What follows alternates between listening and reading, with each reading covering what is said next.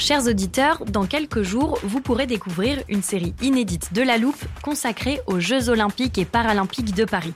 À trois mois de la cérémonie d'ouverture, on s'est demandé comment réussir ces JO. Les transports sont-ils prêts à affronter les milliers de touristes? Le dispositif de sécurité est-il suffisant? L'enthousiasme sera-t-il finalement au rendez-vous? Pour répondre, on plonge durant cinq épisodes dans les archives des éditions précédentes, accompagnés des journalistes de l'Express. C'est à retrouver à partir du 13 mai sur toutes les plateformes d'écoute. When you're ready to pop the question, the last thing you want to do is second guess the ring. At Bluenile.com, you can design a one-of-a-kind ring with the ease and convenience of shopping online. Choose your diamond and setting. When you find the one, you'll get it delivered right to your door. Go to Bluenile.com and use promo code LISTEN to get $50 off your purchase of $500 or more. That's code LISTEN at Bluenile.com for $50 off your purchase. Bluenile.com code LISTEN.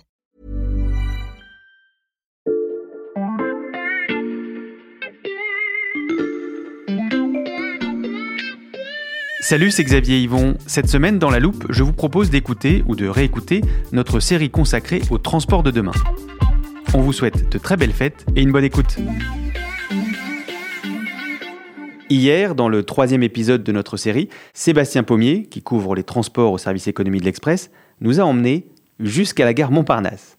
Vous y avez appris que 30% de la consommation électrique des TGV se faisait à l'arrêt et que la SNCF entendait sécuriser son énergie durable pour verdir encore plus le train.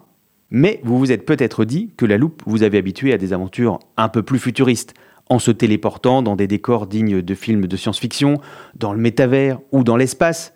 Si c'est le cas, vous nous connaissez très bien. On ne pouvait évidemment pas consacrer une semaine aux mobilités du futur sans évoquer les progrès de la technologie, qui vont parfois de pair avec les solutions pour le climat d'ailleurs. Notre guide s'appelle toujours Sébastien Pommier. Je ne vais pas vous spoiler les drôles de véhicules dans lesquels il va nous faire monter aujourd'hui. J'espère juste que vous n'avez pas le vertige. Salut Sébastien. Salut Xavier. Tu veux pas t'asseoir? Non, écoute, c'est pas la peine. Je pense qu'on va repartir tout de suite. Mhm. Mais pour maintenir un peu le suspense, euh, je te propose de rentrer moi-même les coordonnées dans le téléporteur cette fois-ci. Comme ça, tu n'as plus qu'à te laisser guider. Ok, je te le confie, mais tu fais attention, c'est précieux. T'inquiète pas, je pense que la loupe est bien assurée. Ok, donc on a atterri dans une voiture, Hum, elle a l'air plutôt moderne. On avance doucement, je reconnais à travers les vitres les rues de Paris.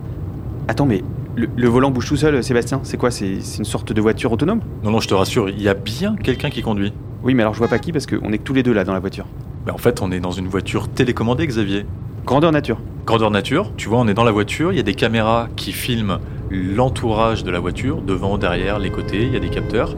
Et à quelques kilomètres de nous, dans une grande pièce, il y a le chauffeur Mhm. qui est installé dans un fauteuil euh, avec son pédalier, son volant, comme s'il était dans un jeu vidéo, Mhm. sauf qu'il est en train de conduire notre voiture.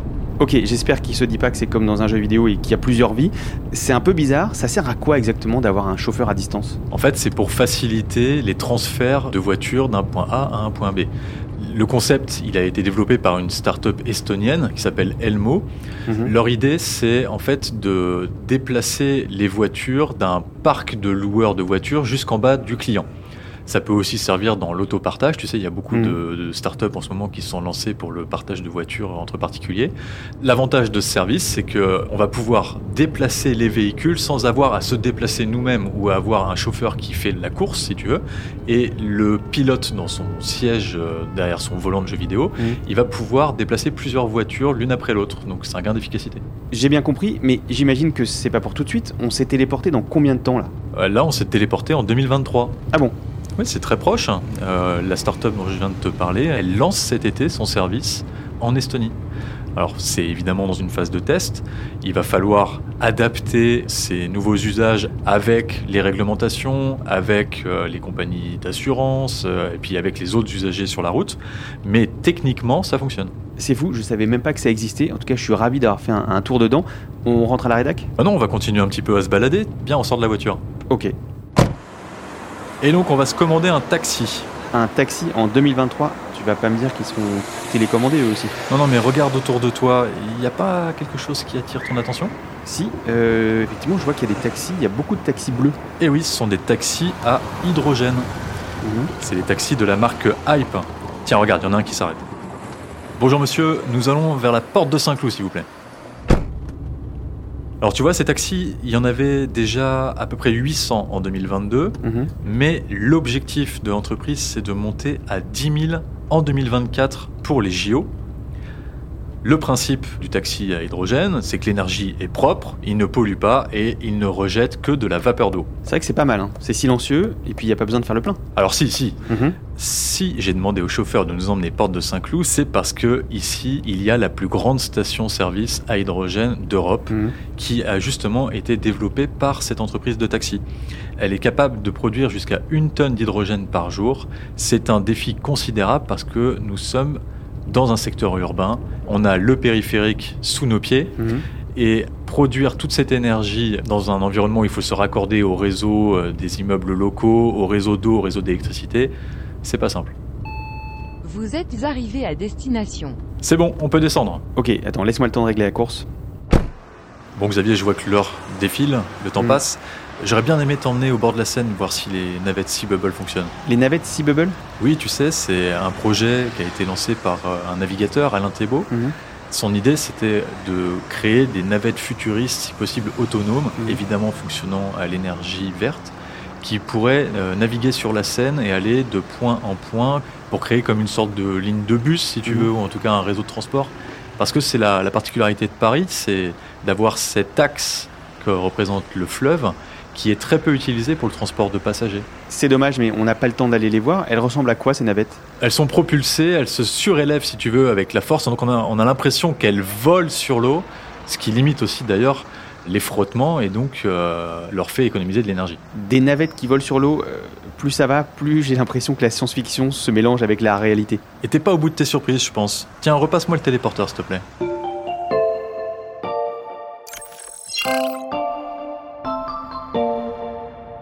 Alors là, euh, je suis sûr qu'on a fait un autre bond dans le temps. On est devant un bâtiment ultra moderne, c'est quoi? Ça s'appelle un vertiport. Un vertiport, c'est-à-dire? En fait, c'est comme un petit aéroport Mhm. euh, ou un aérodrome, mais qui est dédié à des véhicules futuristes qui sont les taxis volants, dont le principe est un décollage vertical. Attends, on va prendre un taxi volant? Alors pas tout à fait. Je me suis juste permis de réserver pour toi. Tu vois, il n'y a pas de personnel ici. Euh, Il y a juste euh, une grande borne, comme si Mhm. tu commandais dans ton fast-food préféré. Tout est en reconnaissance faciale. Tiens, mets ton visage devant la caméra. Ok, euh, je suis pas très rassuré là. Attends, si ça peut te rassurer, je vais te faire écouter Sergio Colella. C'est le patron de Cita, une entreprise technologique qui est le bras armé du secteur aérien. Je l'ai interviewé en 2022. Si l'idée c'est de gagner du temps en utilisant euh, un avion de ce type pour se rendre par exemple euh, d'un endroit à l'autre de la région parisienne, l'idée c'est d'avoir une expérience où on puisse réserver, faire son embarquement, être reconnu avec des technologies modernes. Et donc c'est la biométrie, le fait que votre visage devienne votre carte d'embarquement. Donc, on a présenté avec nos visages nos cartes d'embarquement, et maintenant Eh bien maintenant, on va passer le portique, on arrive sur le tarmac du Vertiport et on va aller voir ce fameux taxi volant. Ça, c'est un modèle un peu particulier. Il y en a plusieurs qui sont en, Mhm. en développement, mais celui que je voulais te montrer, il a des rotors, des hélices qui sont dans les ailes.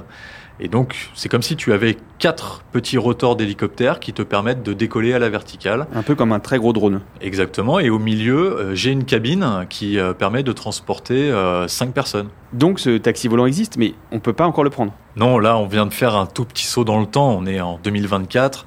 On est dans cette phase de test un peu symbolique parce qu'on veut que le service fonctionne pour les Jeux Olympiques de Paris 2024. Mais l'exploitation commerciale, elle ne sera pas possible avant 2030 à peu près. Ça va quand même arriver vite. Ça s'adresse à qui? Eh bien, écoute, j'ai aussi posé la question à Sergio Colella. C'est un- une excellente question. Il y a deux types de, de services. Le premier service, c'est vis-à-vis des personnes qui sont disposées à payer par exemple 200 euros pour euh, aller en un quart d'heure d'un coin à l'autre euh, de euh, la région parisienne pour des raisons qui le- le- leur appartiennent. Donc l'idée, c'est vraiment d'avoir un coût qui reste de cet ordre de grandeur-là. Le deuxième cas d'utilisation qu'on veut tester, c'est tout ce qui est a trait aux urgences médicales, au fait de faire arriver euh, des médicaments, euh, de faire arriver euh, du support médical très très vite d'un endroit à l'autre, au travers de ce type euh, euh, de véhicule électrique qui est beaucoup plus maniable, beaucoup moins euh, difficile à opérer dans un environnement urbain qu'un hélicoptère. Il a une flexibilité qui n'a rien à voir. Avant qu'on ne rentre à la rédaction pour de bon cette fois, est-ce qu'il y a d'autres innovations dans les moyens de transport euh, à horizon 2024 dont tu voulais nous parler, Sébastien? Oui, bah, si on reprend l'exemple des JO, euh, il y a un système de navette électrique 100% autonome qui est déjà prévu pour transporter les athlètes euh, d'un site à un autre. Mais c'est déjà en fait une réalité dans la grande couronne parisienne. Il y a une ligne de bus qui est en test depuis euh, plusieurs mois sur une route fermée pour pouvoir euh, desservir euh, d'un point A à un point B. Ok, je me mets à la place de nos auditeurs qui ont dû être très étonnés du niveau de développement technologique de toutes ces innovations que tu nous as décrites. Et comme moi, ils se demandent peut-être quand tout ça leur sera vraiment accessible au quotidien. Je te propose de rentrer à la rédaction, Sébastien.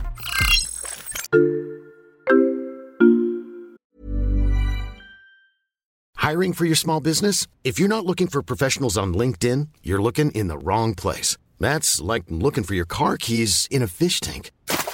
LinkedIn helps you hire professionals you can't find anywhere else, even those who aren't actively searching for a new job but might be open to the perfect role. In a given month, over 70% of LinkedIn users don't even visit other leading job sites. So start looking in the right place. With LinkedIn, you can hire professionals like a professional. Post your free job on linkedin.com/people slash people today.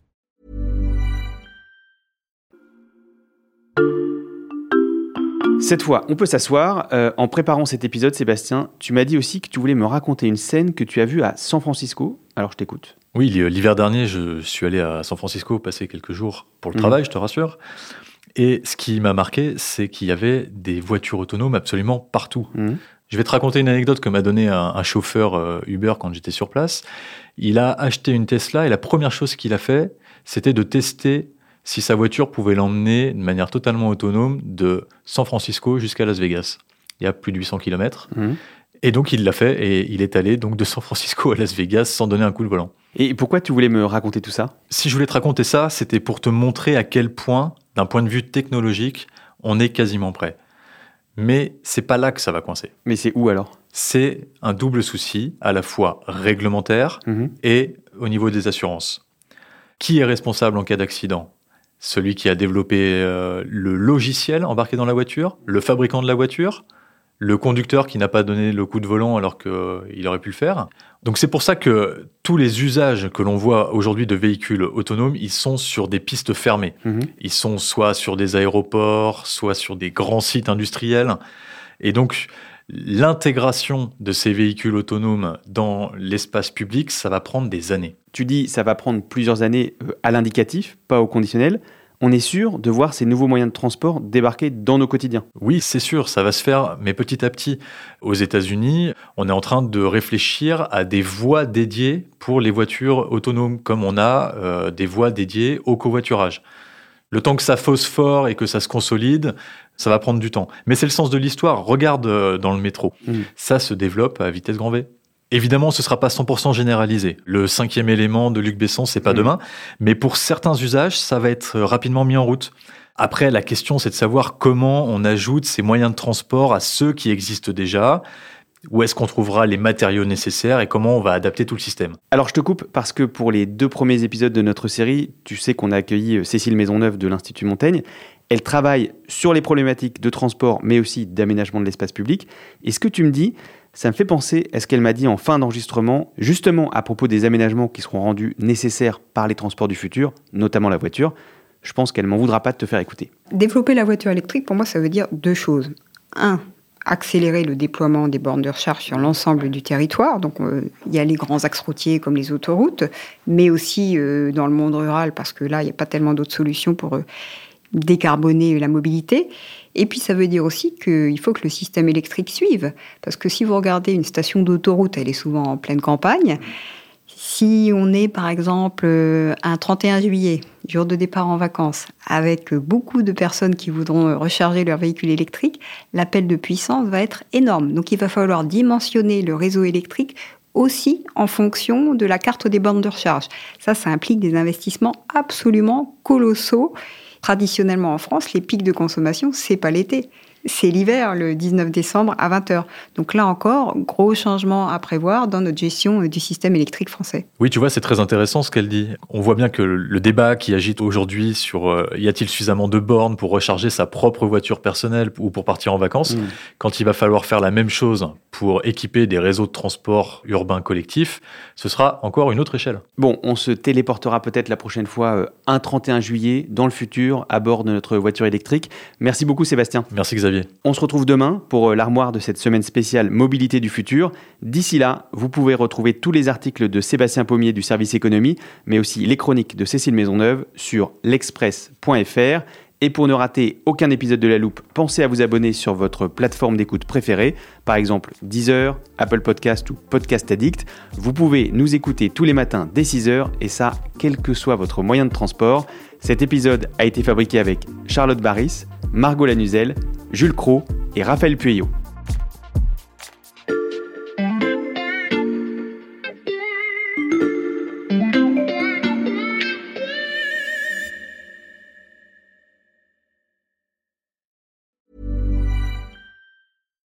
Here's a cool fact. A crocodile can't stick out its tongue. Another cool fact, you can get short-term health insurance for a month or just under a year in some states. United Healthcare short term insurance plans are designed for people who are between jobs, coming off their parents' plan, or turning a side hustle into a full time gig. Underwritten by Golden Rule Insurance Company, they offer flexible, budget friendly coverage with access to a nationwide network of doctors and hospitals. Get more cool facts about United Healthcare short term plans at uh1.com. Planning for your next trip? Elevate your travel style with Quince. Quince has all the jet setting essentials you'll want for your next getaway, like European linen premium luggage options, buttery soft Italian leather bags, and so much more. And is all priced at 50 to 80% less than similar brands. Plus, Quince only works with factories that use safe and ethical manufacturing practices. Pack your bags with high-quality essentials you'll be wearing for vacations to come with Quince. Go to quince.com slash pack for free shipping and 365-day returns.